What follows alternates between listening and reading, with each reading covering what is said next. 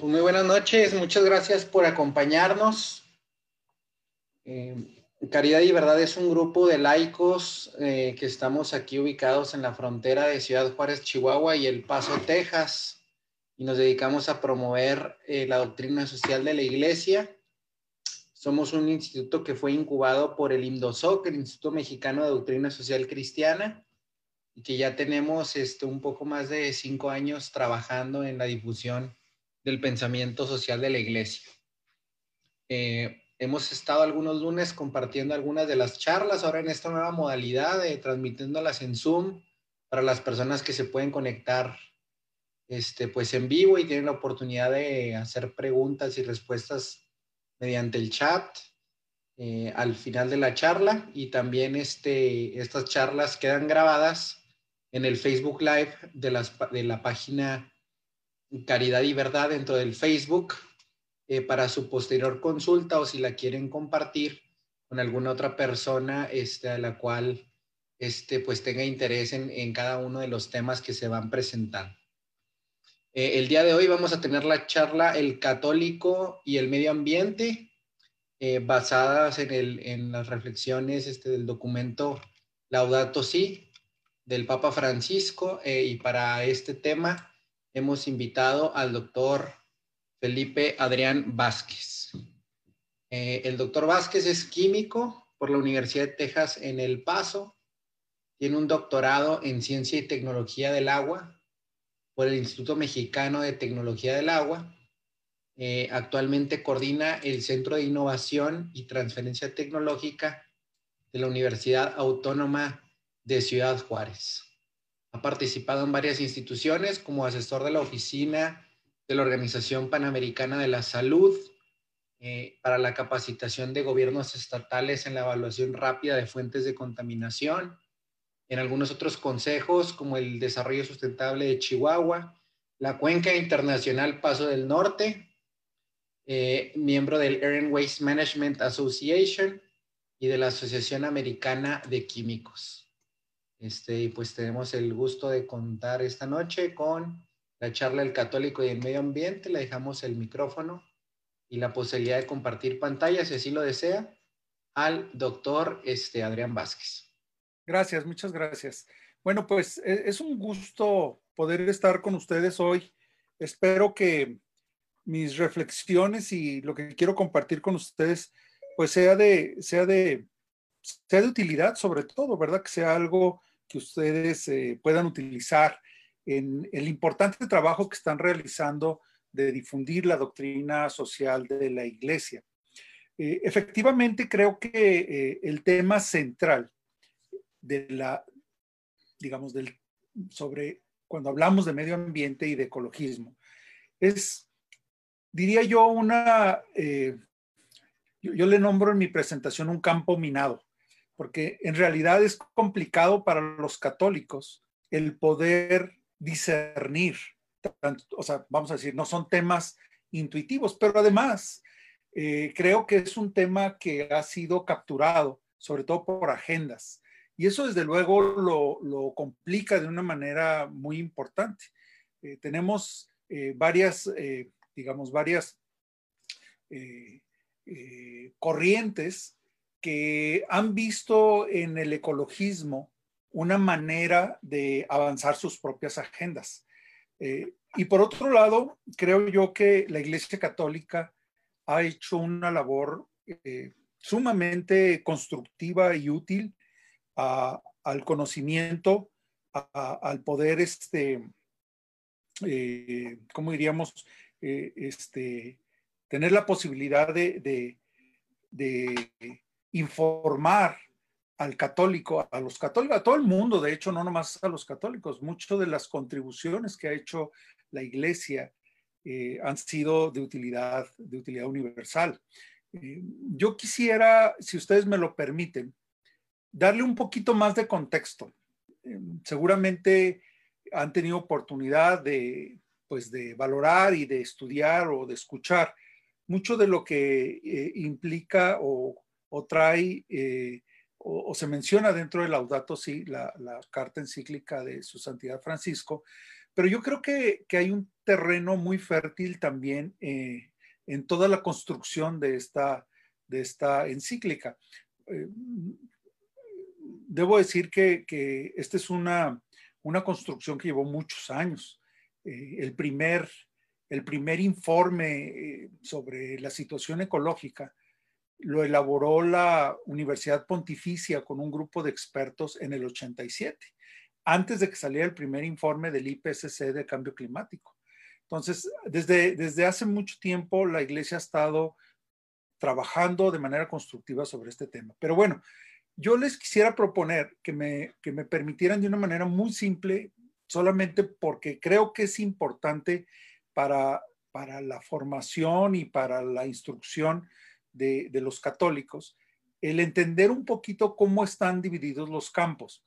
El, el, en mi opinión, eh, uno de los retos que tenemos dentro de, de, la práctica o dentro de las decisiones que como católicos tenemos que hacer es decidir, eh, es romper una compartimentalización que se ha hecho de manera artificial sobre lo que es la agenda ambiental. Si uno es ambiental, entonces tiene que ser uno todo un paquete de cosas. Tiene que estar con la ideología de género, tiene que estar con una serie de, de elementos doctrinarios que no necesariamente son parte de lo que mm, lleva un sano conocimiento de lo que es el ecologismo. Y por otro lado, si se está en favor de la vida, por ejemplo, pues se tiene que estar en contra del cambio climático y se tiene que estar en contra de, toda una serie de posicionamientos que, desde luego esto eh, no es igual en todos los países, pero, pero digamos en Estados Unidos donde eh, las, los, eh, digamos, las agendas, inclusive internacionales, tienen una, un impacto muy importante. Creo que, creo que es importante eh, que, lo podamos, que lo podamos ir visualizando. Entonces, yo les quiero proponer eh, tratar estos tres temas de una manera muy rápida. Sé, que tenemos mucho tiempo y cada uno de estos temas en sí mismos podría llevarnos un, pues digamos, una, una conferencia entera. Yo solamente quisiera repasarlos porque creo que, eh, que son importantes en el contexto general. El primer campo minado que yo escogí de manera arbitraria, no estoy siguiendo ningún, ningún este, guion, simplemente es eh, los temas que me parecieron a mí relevantes para, para tratar con ustedes y proponérselos. Es, es el tema del, progresismo o del neomarxismo. Esta es, digamos, eh, la visión más amplia de, de, lo que sería eh, los movimientos ambientalistas en el mundo. Eh, en otra ocasión, eh, si, hay una, si hay una oportunidad, podemos estudiar la historia de los movimientos ambientalistas a lo largo del, pues, digamos, de, sobre todo de los últimos dos siglos. Y, por otro lado, eh, creo que es importante reconocer que a partir de la caída del muro de Berlín, una de las áreas en donde se ha refugiado mucho el neomarxismo o que hay o que, o que de alguna manera ha explotado de manera importante el neomarxismo es el tema de, del ecologismo, el movimiento ecologista global. Eh, cuando ustedes eh, estudian este tema desde la perspectiva marxista, van a, van a encontrar que, que el mismo Marx eh, este, se interesó mucho en el, tema, en el tema ecologista y trabajó y, y lo estuvo explorando. Sin embargo, las condiciones digamos, eh, sociopolíticas de su tiempo, no le daban tanta importancia al tema. Entonces fue un tema que lo, que lo visualizó, tuvo la, capacidad de, intuir la importancia que tenía y sobre todo la, eh, lo, que, lo que implicaba el tema, el tema para su agenda política. En el mensaje neomarxista se ha logrado establecer como una eh, conexión eh, fundamental, que el capitalismo después, cuando se, vamos a decir, eh, lo que hoy llaman los neoliberales o, el capitalismo moderno, como consecuencia de su, vamos a decir, de, su, de haber superado esta guerra ideológica con el socialismo, se convirtió en el principal depredador o la ecología del planeta es la víctima principal del triunfo del capitalismo sobre el marxismo. Esa idea ha sido muy importante. Eh, el otro aspecto que también es, es, muy importante en, la agenda o que ha sido fundamental, uno de los pilares, es decir, que la, la, agenda, la agenda ambiental es una agenda que está afectando principalmente a ciertos grupos vulnerables. Entonces, es una agenda que ha recogido eh, los movimientos de, de, este, de, ideología de género, eh, algunos eh, otros movimientos que han logrado conectar con la justicia ambiental, que es un tema válido en términos de que ciertamente los problemas ambientales son sufridos de una, de una mayor manera por la gente, por ciertos segmentos de ciertas de personas vulnerables. Eh, pero finalmente hay una, han logrado con mucho éxito conectar que uno de los grandes, eh, digamos, consecuencias del triunfo del capitalismo en el siglo XX fue la degradación del medio ambiente. Eh, como decía, este es un tema por sí mismo muy amplio. Yo solamente lo puntualizo porque es muy importante que comprendamos eh, algunos de los planteamientos que aquí se mencionan. Decía Chesterton que muchos de los planteamientos modernos son los planteamientos de la Iglesia Católica, pero llevados a la locura. entonces, muchas de las cuestiones que, se plantean inclusive en la, en la agenda, en la agenda de, de muchos de estos grupos son temas que no son extraños a la doctrina social de la Iglesia. Otro movimiento importante es el movimiento verde, eh, en general, eh, que también es, eh, es, un movimiento que ah, está mucho más enfocado hacia el empoderamiento de la, vamos a decir, de ciertos sectores de la sociedad.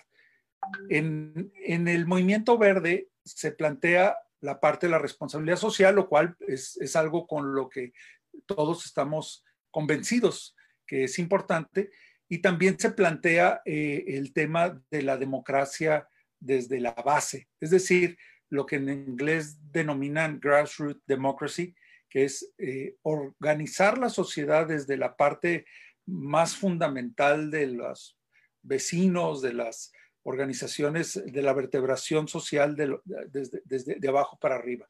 Desde luego, el tema de la no violencia, como lo maneja inclusive Greenpeace. Greenpeace es un grupo que no que se proclama no violento, eh, y es desde luego la visión que ellos tienen sobre, sobre la no violencia.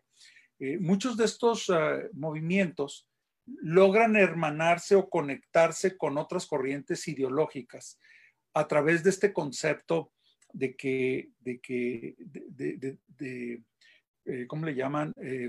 de, tener esta, esta, esta visión de que la, la Tierra es un organismo vivo y sobre todo lo más importante es, el principio de que los humanos no somos el centro del universo o el, centro de la creación, simplemente somos unos más y en algunos casos el extremo es de que eh, el, ser humano es probablemente la plaga más, más mala que ha sufrido el planeta. O sea, dentro de todos los bichos y animales y plantas que hay en el planeta, esta especie de, eh, de, digamos, de primates han sido los más destructores y por lo tanto, eh, pues están fuera de control por, por muchas cosas. Pero, en fin, eh, sin ánimo tampoco de, de, entrar a mucho detalle, esto es algo que se expresa muy bien hacia afuera en aquella famosa carta que escribió un jefe indio al presidente de Estados Unidos,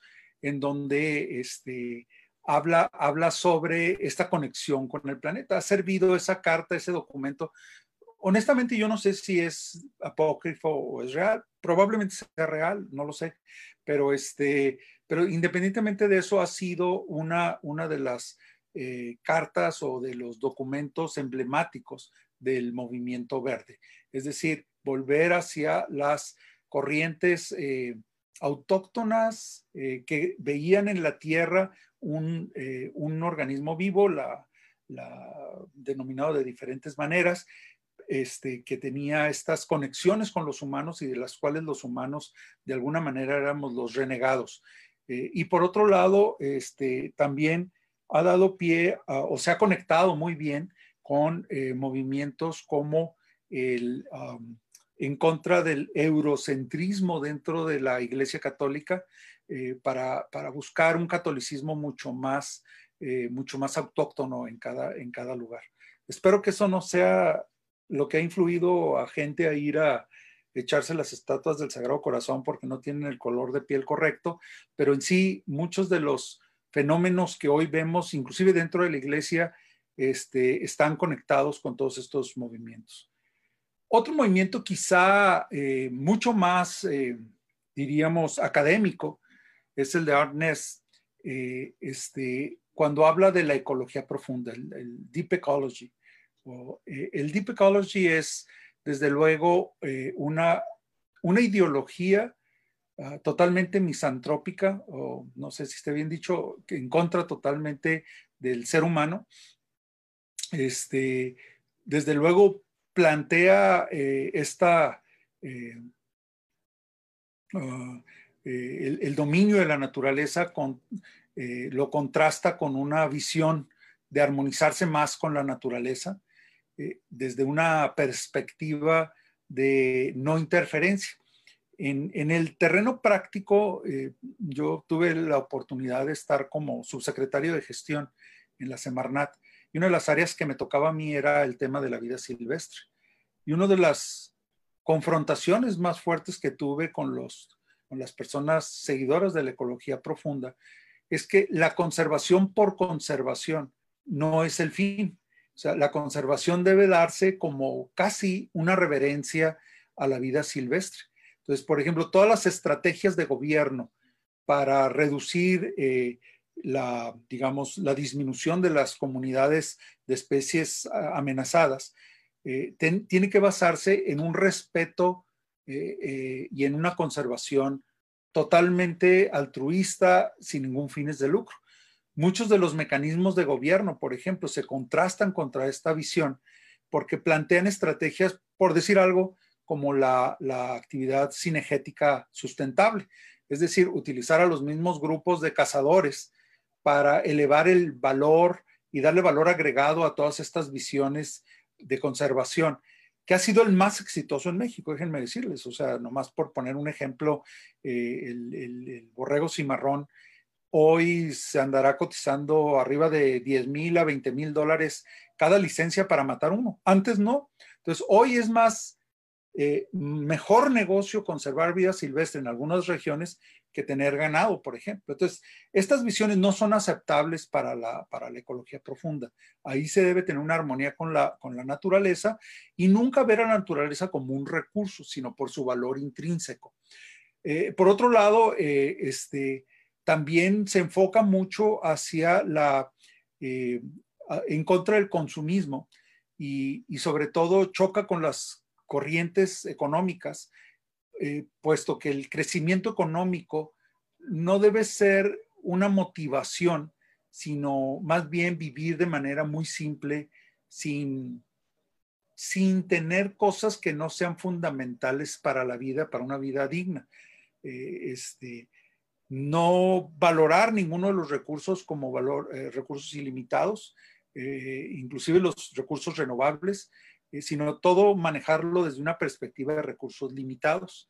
Y desde luego, el que la tecnología sea una tecnología para resolver problemas al nivel más bajo, no como un driver para el desarrollo de las comunidades. Es decir, que los humanos no sigan a la tecnología, sino que la tecnología siga a los humanos, a los humanos y desde luego, pues esto va de la mano con el consumismo, eh, para, eh, eh, al cual ellos contraponen el que consumamos lo mínimo posible y sobre todo una, una orientación muy fuerte hacia, hacia reciclar. Finalmente, también de manera muy simple, el, tema del New Age, que es, eh, ha sido también una de las cuestiones que ha afectado mucho la percepción sobre el ecologismo. Eh, yo ahí puse nomás un índice de una revista de New Age no, no, es, mi no es mi intención entrar al, al tema de fondo. Ustedes probablemente conozcan más sobre ese, sobre ese tema, pero en, en, en la ecología ha entrado, ha, permeado de una manera muy natural. Eh, la visión cristocéntrica del dolor y del sufrimiento, desde luego está por el pare de sufrir o, o alguna cuestión que tenga que ver mucho más con el, bienestar, entendido como que la felicidad, bienestar y la calidad de vida no deben estar comprometidos con nada. Entonces eso nos genera una, una relación social muy light, muy desechable. Eh, la religión igual, una religión a la medida, muy eh, egocéntrica y el cuerpo humano como su propio fin, eh, digamos, en la comida, el el, el, comer, ¿cómo le llaman? El, el ay, se me olvidó la palabra, lo que sigue de los vegetarianos, este, eh, el, alimentarse, digamos, con, cuestiones orgánicas que en sí mismo no son malas. Lo que, lo que está mal, en cierta manera, es el enfoque que se, que se, le da. Muy bien, pues en ese sentido, hay una serie de postulados. Eh, yo creo que si bien podemos revisar toda la doctrina social de la iglesia y encontrar mucha coherencia y mucha consistencia a lo largo de los siglos. Eh, cuando llegamos al tema de la ecología humana, que es el concepto propiamente que, plantea la Iglesia Católica, eh, este, este, ah, este, es un, este es un mensaje, digamos, el, eh, si bien, como digo, hay, trabajos que se hicieron ya desde mucho tiempo, ah, como este, como la encíclica Solicitudo Rei Socialis, eh, que es en cierta manera eh, la, primera posición que toma la Iglesia en contra de la depredación ambiental. Creo que uno de los discursos más emblemáticos es el de su santidad San Juan Pablo II, el Día Mundial por la Paz de 1990. La verdad es que quienes ya estábamos en el tema ambiental y escuchamos ese mensaje, fue profundamente inspirador eh, porque nos permitió entender cuál es la posición que tenemos nosotros, eh, la sana posición sobre el ecologismo. O sea, no podemos desechar todos los planteamientos eh, en seco, sin embargo, el, foco, el centro, sí debe estar formulado y debe estar ah, hacia, digamos, una una, eh, una orientación correcta. Eh, en, la, en el mensaje del Día por la Paz, eh, este, se plantea un tema que es fundamental en la doctrina social y es el que la crisis ecológica es una crisis moral. Entonces, cuando al principio los detractores de la iglesia, sobre todo curiosamente en, los campos conservadores decían, bueno, es que el Papa no está hablando ex cátedra, no, puede, no podemos tomar lo que dice el Papa eh, como, como algo ex cátedra, eh, pues en, realidad la trascendencia de que sea un tema de moral, pues lo, lleva a los temas de fe moral y costumbres que definen, digamos, la, el condicionamiento para, para, la, para, la, para decir algo ex cátedra. Y en este, en, esta, en este mensaje, el Papa toma tres conceptos, mucho más, pero destaco tres conceptos muy importantes. Uno es la sobriedad. Eh, el tema de la sobriedad es un tema que también retoma después los demás documentos de la Iglesia, sobre todo en la parte de, eh, la, encíclica de, Laudato Si. Eh, pero otro tema que, es muy importante dentro de la agenda ambiental es el tema del principio precautorio. El principio precautorio fue adoptado inclusive por Naciones Unidas eh, posteriormente, basado en que eh, es, es, importante reconocer el impacto potencial que puede tomar una acción, este, aunque en este momento no podamos evaluar si es cierto que se va a dar ese impacto o no. Es decir, la naturaleza y la gravedad de las consecuencias es tan importante que estamos obligados moralmente a, ser prudentes.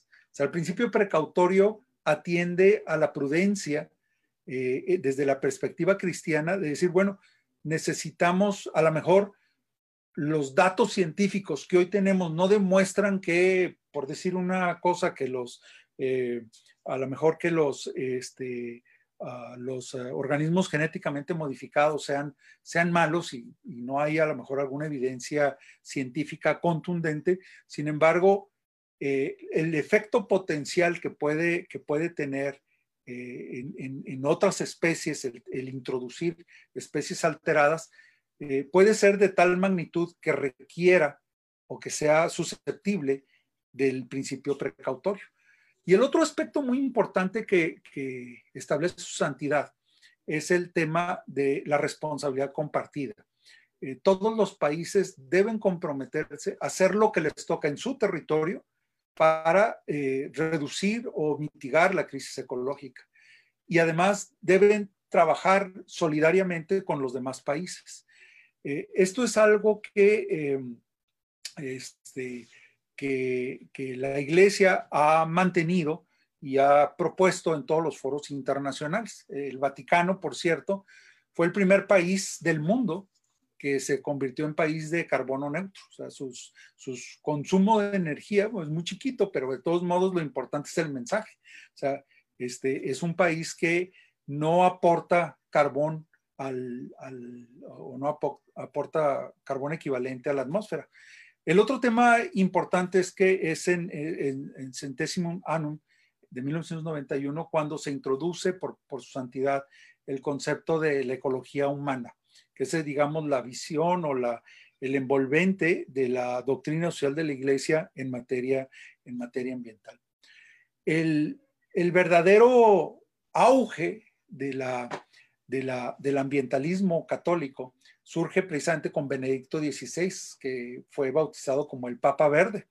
El eh, Benedicto XVI eh, tiene, eh, de los que yo tengo a la mano, así serán unos 60 documentos que ya sean alocuciones o discursos que dio que se centran en el tema ambiental, eh, aparte de algunos que fueron pues muy importantes. Los tres textos, digamos, más, uh, más importantes están en un discurso que dio también el Día Mundial de, de la Paz en 2010, el, el, Caritas et Inverati de 2009 y una locución que hizo en junio del 2006. Esos tres documentos resumen en, en sí de una manera mucho más amplia, desde luego, aquí no, no tendría la oportunidad de hacerlo eh, como, como, se debe hacer, pero eh, plantean de una manera muy clara cinco premisas eh, fundamentales para, para, para este, la ecología humana. Primero es el hombre. Eh, destaca la importancia del hombre como centro de la creación y que no puede haber eh, una visión ambientalista que no respete la vida humana desde su concepción. Eh, e, ese, es el, hecho de tener el respeto a la vida y, en todas sus etapas es la base fundamental de la paz. Y eso es algo que está muy bien radicado en la doctrina social de la Iglesia. Eh, el no dominio de la tecnología sobre el hombre.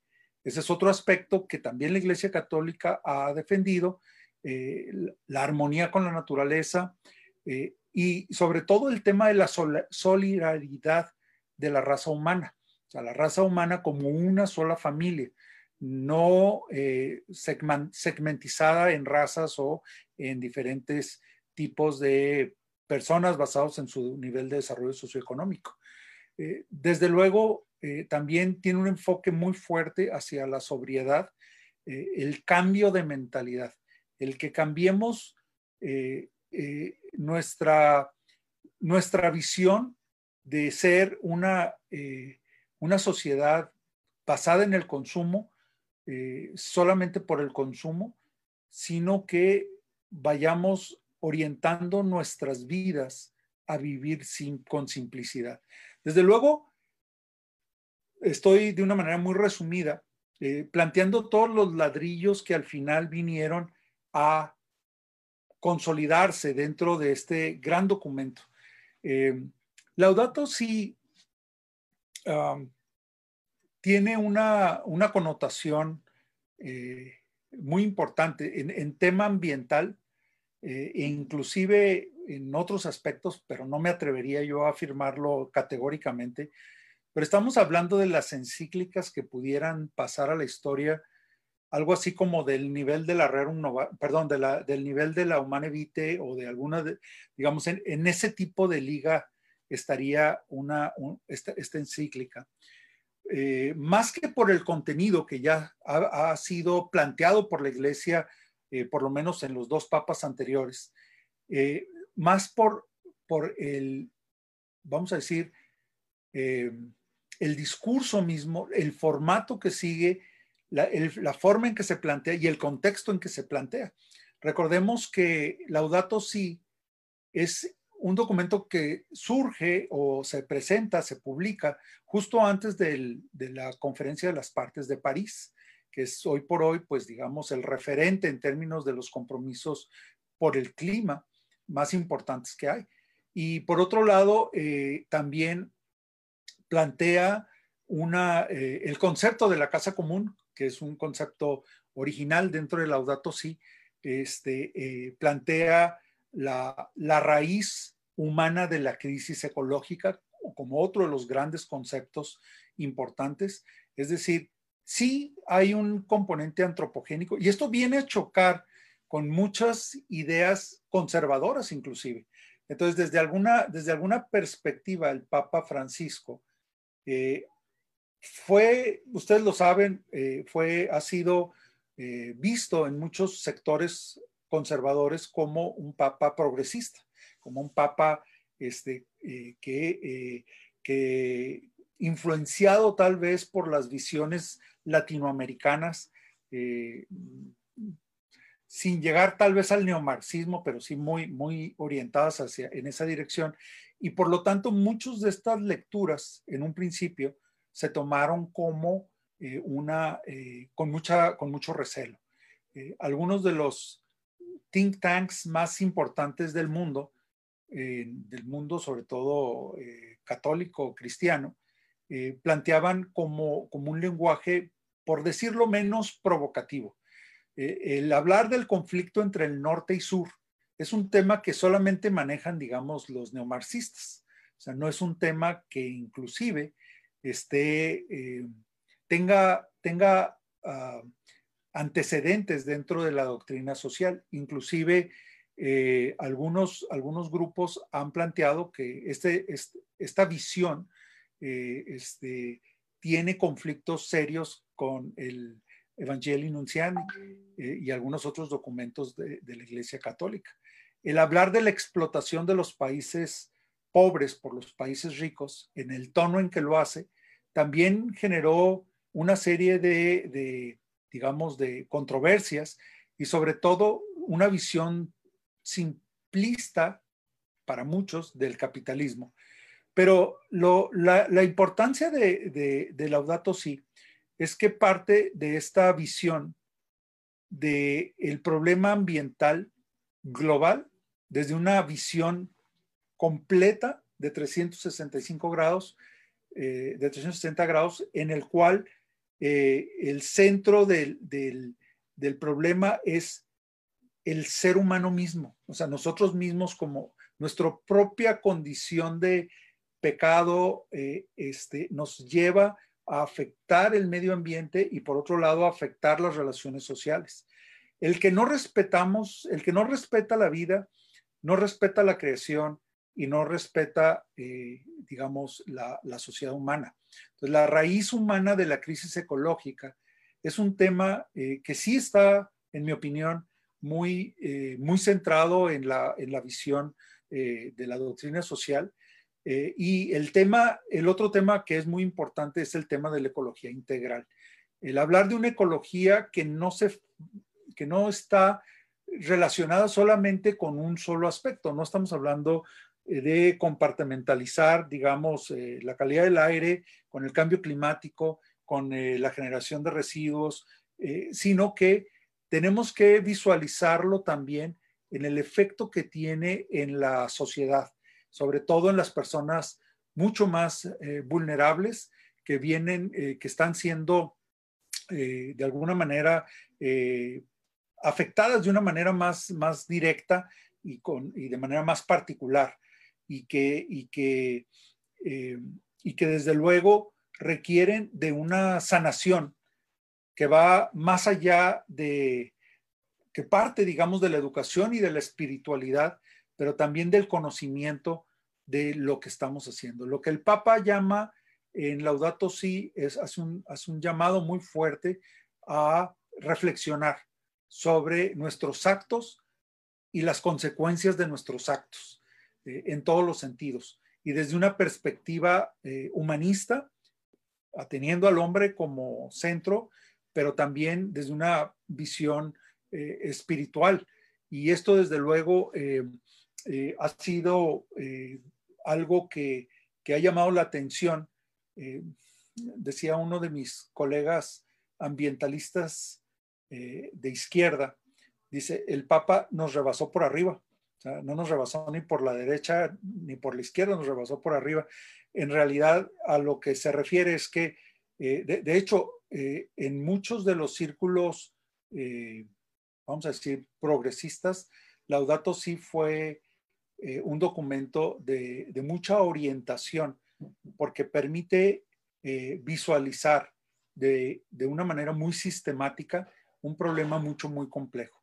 El problema, el problema de la crisis ecológica no es un problema de un modelo económico solamente, es un problema espiritual y por lo tanto tiene que ah, enfrentarse desde la perspectiva de eh, la sanación espiritual como primer paso para lograr la sanación del, mundo físico y de la ecología eh, de manera global.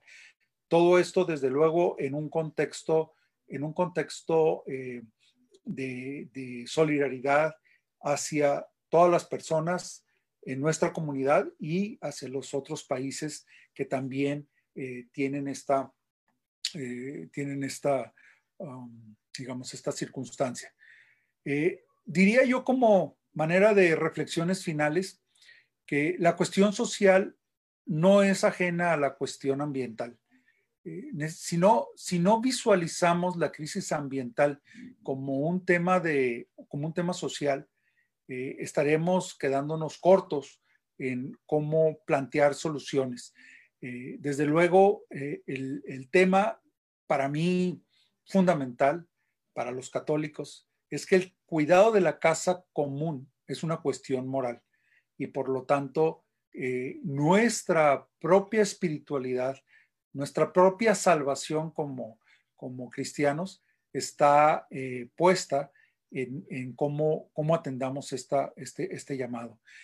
El respeto a la vida es la base de la paz, eso ha sido un fundamento doctrinario muy importante y la riqueza de un país debe contemplar su capital natural.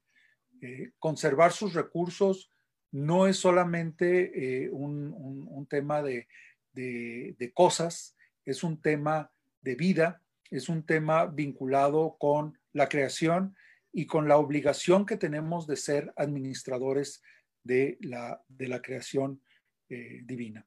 Em, creo que esto es lo que puedo compartir en el tiempo que, que está asignado y pues quedo abierto a sus reflexiones, comentarios, quejas o preguntas.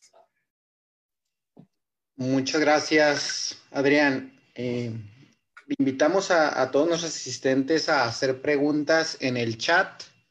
Este, ya tenemos algunas, algunas preguntas. Eh, la primera pregunta que nos llegó es este referente a, lo siguiente. Dice, ¿qué acciones derivadas de Laudato Si puedo aplicar en mi vida diaria? Este es un tema que recurrentemente tenemos eh, esta discusión con mis estudiantes. Yo doy la clase, entre otras, doy la clase de introducción al cambio climático en la universidad. Y siempre la pregunta es, cuando vemos problemas tan globales, ¿dónde entro yo, chiquito individuo que anda por las banquetas? Eh, ¿Cómo puedo yo ser parte de la solución y no solamente parte del problema? Y cuando uno, cuando uno lee eh, el, Laudato Si, se da cuenta que, que mucho tiene que ver con la mentalidad. ¿Qué mentalidad tenemos eh, hacia las cosas? Sobre todo, eh, el, tema, el tema principal de mi actuar personal está en la conciencia de los actos que estoy, que estoy llevando a cabo. No es digamos, no es decir, ¿saben que De ahora en adelante todo el mundo anda en bicicleta porque eso es lo que hay que hacer, andar en bicicleta. O no coman carne, o, o sea, no, no son acciones concretas, sino mentalidad. ¿Cuál es el acto, cuál es la consecuencia de mis actos y cómo puedo en conciencia crear un plan de vida que vaya optimizando la forma en que vivo para hacerla mucho más mucho más eh, amigable con el ambiente, pero también atendiendo a las problemáticas locales y las problemáticas, dijéramos, históricas. O sea, no en todos los tiempos tenemos los mismos retos. Eh, muchas veces, inclusive, podemos estirar la liga y decir que, que, a veces nuestra acción va inclusive a temas como eh, como elegir a nuestros representantes que mejor defiendan los principios básicos de la doctrina social. O sea, a veces es mis actos en mi casa eh, como conservación de agua, de generación de residuos, de, eh, hasta llegar a planteamientos inclusive de cómo puedo yo irme interiorizando con las cosas que me rodean eh, a través de cosas tan simples, por ejemplo, como, como la jardinería o tal vez con el ayuda a, la comunidad en, parques, en áreas comunes, en, diálogos, en toda una serie de, medidas. No, no, es, no hay como una bala de plata eh, única. Yo creo que esta es la primera crisis mundial o crisis global que necesita resolverse de abajo para arriba. Eh, no es tanto una crisis que tengamos un gran líder supremo que llegue y nos diga, es que síganme y por aquí vamos a salir todos bien. Aquí, desde luego, eh, entra en función lo individual y lo colectivo. Cómo dentro de nuestras pequeñas comunidades podemos ir adquiriendo mejor conciencia, compartiendo nuestras experiencias y construyendo planes de vida que sean mucho más inteligentes y mucho más eh, digamos, apropiados para la circunstancia que nos está tocando vivir. Muy bien, muchas gracias. Eh, la siguiente pregunta es, eh, ya se tiene algunos años promoviendo una vida más ecológica. la pregunta es que si han sido suficientes las acciones tomadas hasta el momento en contra del cambio climático, si ha habido una mejora sustancial en estos últimos años? No, o sea, la respuesta es categóricamente no. Eh, todavía, ya hablando técnicamente, tenemos una alta dependencia del carbono. Eh, no vamos a empezar a ver una corrección, eh, difícilmente vamos a tener una corrección de 180 grados y volver a como estábamos en 1870 cuando inicia la revolución industrial esa, esa parte ya no. Pero de 1870 a la fecha, hemos, hemos incrementado las emisiones de gases de efecto invernadero a un punto en el cual hemos incrementado la temperatura global del planeta un grado. Probablemente un grado no suene así como que desde 1800 a la fecha un grado, pues como que no pinta como para mucho. Sin embargo, la mayor parte del crecimiento de este o, digamos el incremento más importante se ha dado en los últimos 50 años. Entonces, la tendencia actual es que lleguemos a 6 grados desde luego, hay un llamado muy fuerte hacia todos los países, hacia toda la comunidad, para que no pasemos de 1.5 grados. Pasar de 1.5 grados con relación a las condiciones que teníamos antes de la revolución industrial implica una alteración de los sistemas planetarios que no tiene reversa. Eh, muchos dicen, bueno, podemos llegar hasta 2, quizá, pero nuevamente entramos a este principio de incertidumbre. Y sobre todo, eh, el aspecto más importante es que eh, hemos desarrollado una adicción por el carbono eh, de manera, de manera, este, pues digamos, que nos va a costar mucho tiempo que no tenemos. en el caso de México, por ejemplo, México se había planteado como meta el poder descarbonizar su crecimiento económico, es decir, el PIB per cápita ya no dependa del consumo de carbono. Actualmente, México y muchos países, la mayoría de países, incluyendo China y muchos países del mundo, su PIB está totalmente amarrado al consumo de petróleo. Y desacoplar ese consumo de petróleo del crecimiento del PIB per cápita es un, pues es un trabajo de mucha planeación estratégica. Eh, sin embargo, vemos, por ejemplo, algo que hace una gran contradicción en, los tiempos recientes, es que en vez de seguir continuando con ese proceso de descarbonización y de desacoplamiento, vamos a construir una refinería nueva.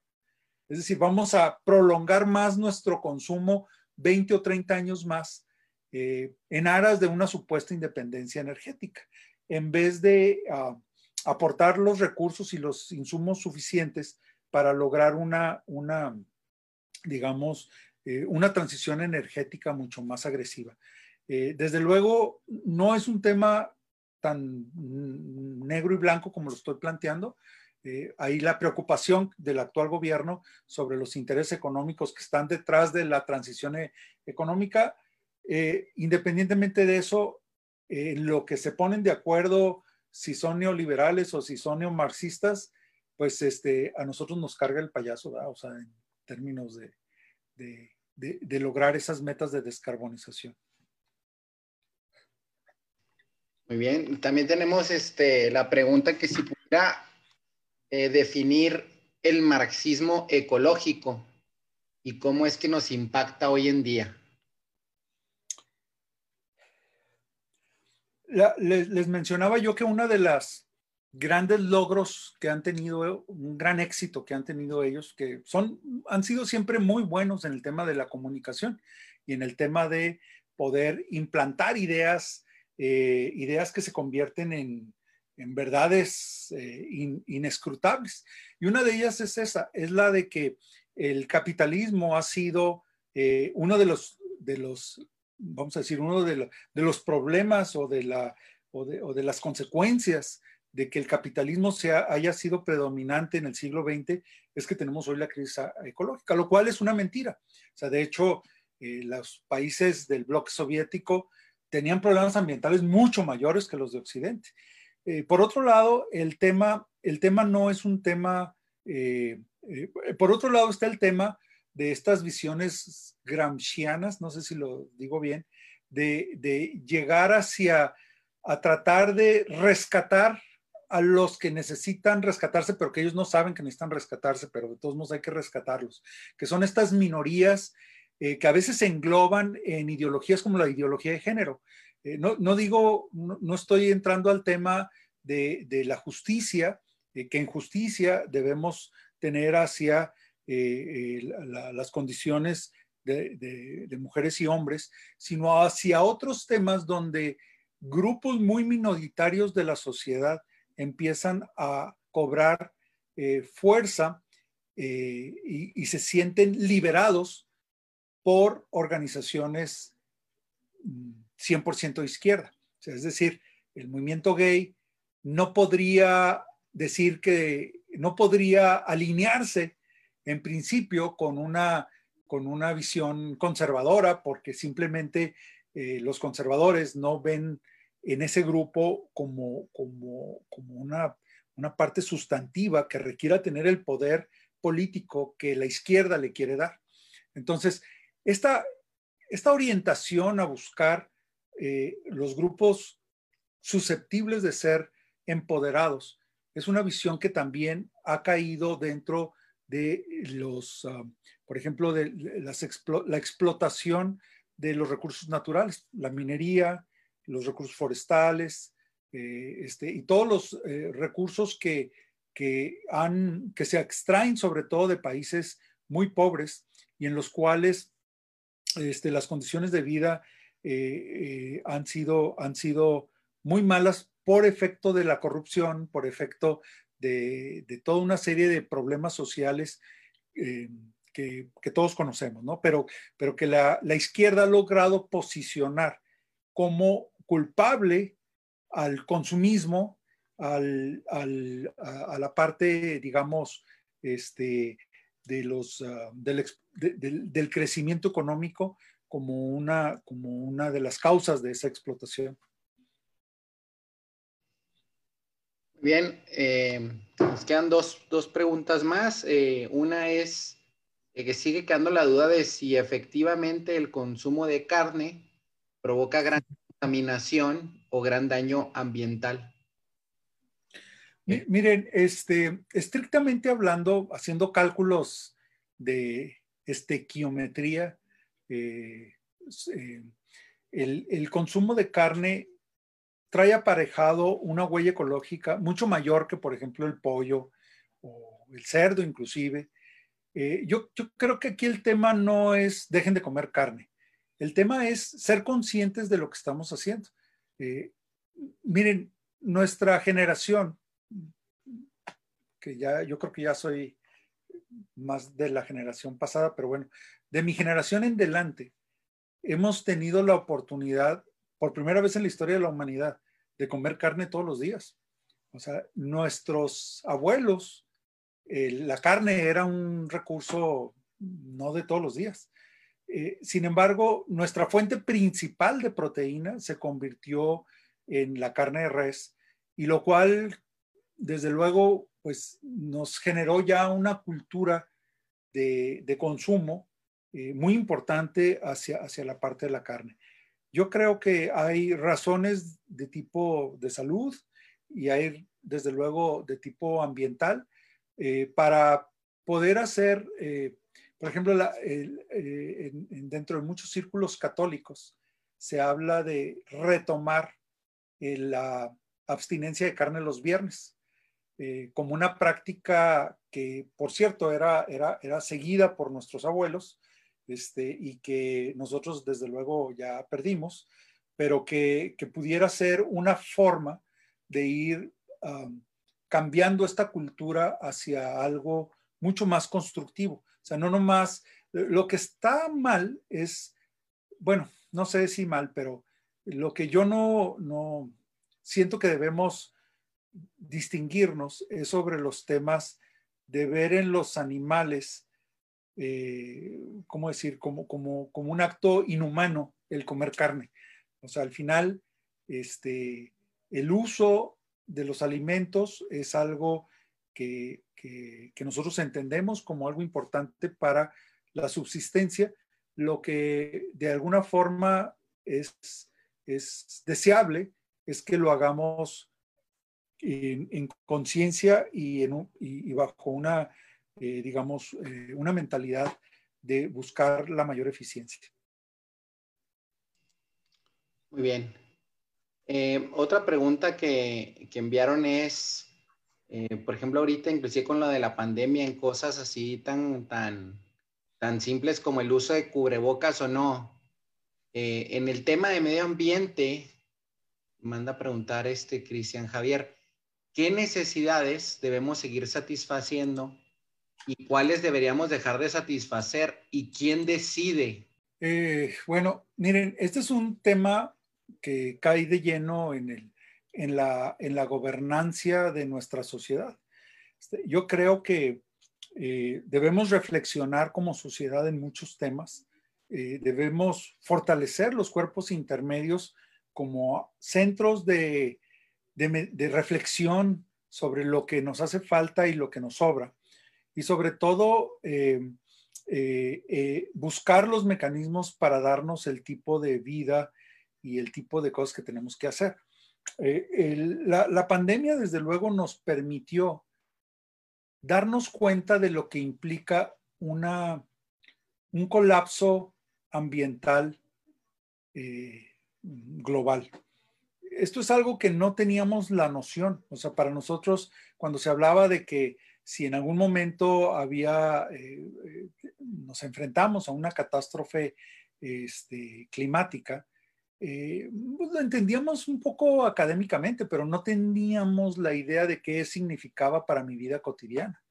El ya no poder salir con mis amigos, el ya no poder saludar como saludaba, el ya no hacer tantas cosas que eran cotidianas para mí y que a lo mejor no eran esenciales o no son esenciales, pero que de alguna manera son parte de mi vida, son parte de cómo yo vivo, son parte de lo que me hace ser feliz, de lo que me hace estar cercano a mis hermanos, de lo que me hace estar cercano a la gente que yo quiero, a la, sociedad en sí misma, mm, mm, pues es algo que, que, está, eh, que nos permite valorar la importancia de actuar, eh, de actuar sobre eh, la prevención de este tipo de catástrofes. Uh, uno de los grandes temas de las crisis climáticas es el tema de la migración por pobreza o por persecución. nosotros no nos damos cuenta, por ejemplo, que la mayor parte de la migración centroamericana a la frontera es, es eh, de hecho, en muchas de esas migraciones están consideradas como migraciones climáticas. Se deben a procesos de sequía que se, que se están viviendo en Centroamérica y para los cuales no tienen el enramaje o las mallas de protección social que muchos otros países sí tienen. En muchos países, cuando hay, por ejemplo, nosotros ahorita estamos iniciando un proceso de sequía muy fuerte que se va a agudizar mucho justo el año que entra en la primavera, cuando ya no tengamos agua en las presas. O sea, y es un tema climático 100%, porque no llovió este año y eh, estamos muy por debajo de la normal climatológica. Y esto va a generar pequeñas crisis que, que se, van a ir se van a ir convirtiendo en crisis recurrentes. Entonces, ¿cómo podemos prever todos esta gama y más los que no se nos han ocurrido de problemas que van a surgir por, por la manera en que estamos llevando y conduciendo nuestra vida cotidiana. Entonces, eh, para muchos entiendo el, tema de, el tema de, eh, muchos de los temas importantes y los más importantes no son temas que podemos enfrentar solos. No es un, o sea, yo no puedo tomar la decisión unilateral de decir, yo ya no voy a consumir un litro más de gasolina. O sea, yo ya me voy a dedicar o en transporte público o en bicicleta y si algún día Dios me da algo de dinero, me compraré un carro eléctrico, pero no más gasolina. Sería una posición muy congruente eh, desde el punto de vista climática, pero no puedo. Entonces necesitamos subsidiariedad de nuestros gobiernos, del resto de la sociedad, para ir avanzando en los temas, eh, digamos, más trascendentales. Eh, los temas ordinarios de si como carne o si cultivo vegetales con agua de lluvia, esos temas los puedo manejar. Lo que no puedo manejar son los temas macros en los cuales una decisión lateral no, no es sostenible para mí. O sea, que necesito moverme, que necesito transportar. Entonces, no es un tema fácil de atender, es un tema de mucha reflexión y lo que nos invita el Papa en su encíclica es justamente a que tomemos esa actitud reflexiva de entender las consecuencias de nuestros actos, las, las consecuencias que podemos prever y aún las que no podemos prever, o sea, este, reflexionar de una manera muy profunda sobre eso. Pues muchísimas gracias, doctor Vázquez. Es un tema amplísimo amplísimo y agradecemos mucho la disposición este, de, de presentar este tema que es de tanta relevancia para todos. Eh, habiendo cumplido ya pues prácticamente los 60 minutos, les agradecemos a todos el haberse conectado, estar al pendiente de la página de Facebook de Caridad y Verdad para siguientes reuniones. Este, y pues muchísimas gracias. También si quieren profundizar más y alguna pregunta no quedó del todo este, pues contestada, que tuvieran alguna lo pueden hacer directamente ahí en el Facebook de Caridad y Verdad, en la publicación del video de esta charla. Y ahí con gusto este, las canalizaremos al doctor Vázquez eh, para una mayor, este, pues para mayor información de ser necesario. Muchísimas gracias a todos. Que descansen. Este, parte de, de cuidar el medio ambiente es obviamente cuidar nuestro cuerpo, así es que hay que ir a dormir y a descansar. Este. Cuídense mucho. Nos vemos. Muchísimas gracias, doctor. Muy buenas noches a todos. Saludos desde Ciudad